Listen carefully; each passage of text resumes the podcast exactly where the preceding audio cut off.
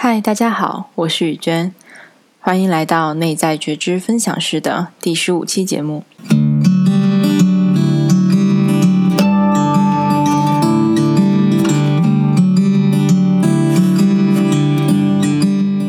同样呢，文字稿也会同步出现在微信公众号里面，所以如果你想看文字稿的话，可以去微信公众号搜索并关注“内在觉知分享室”，就可以看到了。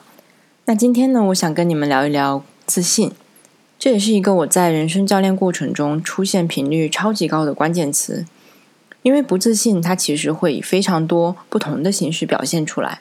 比如说上周就有遇到一个客户，他带来的问题是说，他觉得自己每次跟领导开会都太紧张、太拘谨了，没有办法顺利的让对方接受自己的观点。那他觉得是因为自己说话没有说服力，希望可以了解如何更好的表达自己，让自己的观点更有说服力。但其实到最后，我们才发现，他并不是要再去学习更多的表达方式，而是要面对自己不够自信的问题。那不自信的其他表现形式呢？还有可能是容易受别人想法的影响，容易纠结，在很多事情上拿不定主意，脑中有很多自我怀疑、自我否定的声音，行动力低。害怕改变，不敢尝试新事物，防御心比较强，不接受、不认可、不喜欢自己，没有安全感，或者看不到自己的价值等等。那因为不自信，经常会以各种各样的问题的形式表现出来，所以我们往往会误以为自己应该去学习一些方法，去逼自己行动起来，或者是强迫自己变得更加的坚定。但其实到最后，我们却发现，学习了很多方法都没有用。那如果你也有过这样的体验呢？可能就是因为核心的那个问题是不够自信。如果你变得更自信了，可能这些表面的问题甚至都不需要去解决，它们就自然的消失了。那首先我们来确定一下这个定义：自信是什么？我们这里聊的自信呢是比较广泛的定义，所以它包括了我们相信自己的能力，相信自己的表现，自己的想法和判断，相信自己的未来。也相信自己可以成为想要成为的那个人，过上想要过的生活，并且呢，相信自己的存在是有价值的。那还有两个跟自信比较接近的定义，所以这边顺便跟大家分享一下。第一个呢，就是自尊。自尊指的是相信自己有价值，值得被爱，值得幸福快乐，值得获得成功。那另外一个呢，是自我效能。它更多的指的是说，相信自己有能力的完成自己的目标，或者有能力应对未来的挑战。所以可以简单说，我们这里讲的自信，它包括了自尊跟自我效能，是比较全方位的对自己的相信，不管是能力方面还是价值方面。那我为什么会在题目里用这个真正的自信呢？我加了“真正”这两个字，也是想要做一个区分，因为自信其实是很容易被伪装出来的。比如说，我们通过外在的穿着，通过改变我们的言行举止，甚至去训练我们的讲话方式、语气、语调等等。那这样可以让对方在短时间的接触内呢，认为你是个很有自信的人。比如，大家可以想象有一个演演讲比赛，那当然每一个演讲者上台，他都会显得非常的自信满满。但是私下真实的他们呢，全部都会有着同样的自信吗？那真的就不一定了。所以我想要关注的是那种真正的自信，由内而外的心理层面的自信，是那种即使物质外在地位一无所有，但是我们却仍然可以散发出来，被其他人感知到的那种自信。那真正的自信是什么样的呢？我想要先请你想一下，你有没有在某个人面前觉得自己可以很真实的做自己，很轻松的做自己？那那个时候的你是什么样的呢？你现在可以去回忆一下。你有没有过真实做自己的瞬间？你那时候的感觉，你的行为是什么样的？你有什么不同？你可以在这里暂停一下音频来思考。那会不会是这样的？你的心情可能是轻松自在的，你可以享受当下，你可能会比较积极乐观，对未来也有比较多的希望。然后你不觉得自己需要说什么或者做什么去证明自己？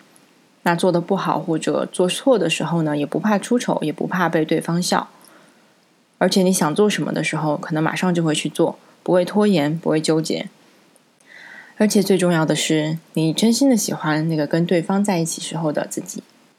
那其实这些呢，就是真正的自信的样子。有积极乐观的态度，不怕犯错，不过分在意别人的眼光，有很高的行动力，敢于尝试新鲜的事物，接受自己，喜欢自己，并且看得到自己的价值。那既然自信的状态这么棒，我相信你更关心的一定是：那我该如何变得更加自信？如何才能收获像这样真实的自信呢？其实方法刚刚也已经提到了，那就是去做真实的你自己。不过，这不仅仅是在某个人面前，而是可以在所有人面前，在任何情况下都可以做真实的自己，表达出自己真实的想法，真心的相信自己。那关于如何去做真实的自己，我自己简单把它总结成了三个步骤。那第一步就是去了解自己，了解内在那个丰富、独特、有趣的自己，因为每一个降临在这个世界上的生命，它都是独一无二的。都是充满了惊喜跟可能性的，而且也是非常复杂的。所以呢，要想做到完全了解自己，并不是一件非常容易的事情，是需要通过我们不断的自我探索，才会一点一点被发现的。我们需要在不断的学习、不断的尝试跟反思的过程中，才会开始认识到我是谁，什么对我重要，我喜欢什么，我擅长什么，我想要什么，我有哪些想法跟信念。这些深层次的对自己的了解，才是我们可以真实做自己的第一步，也是我们获得自信的基础。那你可以想象一下，对于我们不了解的事物，我们自然没有办法发表意见，只能选择相信对方，相信别人的观点。那不管对方的信息是对的还是错的，所以如果这个事物是我们自己呢？别人对我说我这样做不好，或者我的性格不好。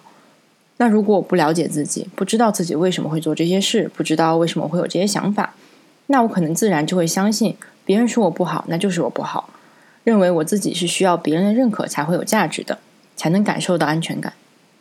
这样长期下去呢，自然我也越来越没有办法相信自己，而是去依赖其他人的观点来判断，允许其他人来影响我自己的想法。那对于不了解的事物，我们怎样才会去证实别人说的对不对呢？那当然是去 Google、去百度、去尝试做实验，或者用各种各样的方法来求证了。只有当我们真的了解了，我们才可以发表属于自己的意见，才会坚定，才会不纠结。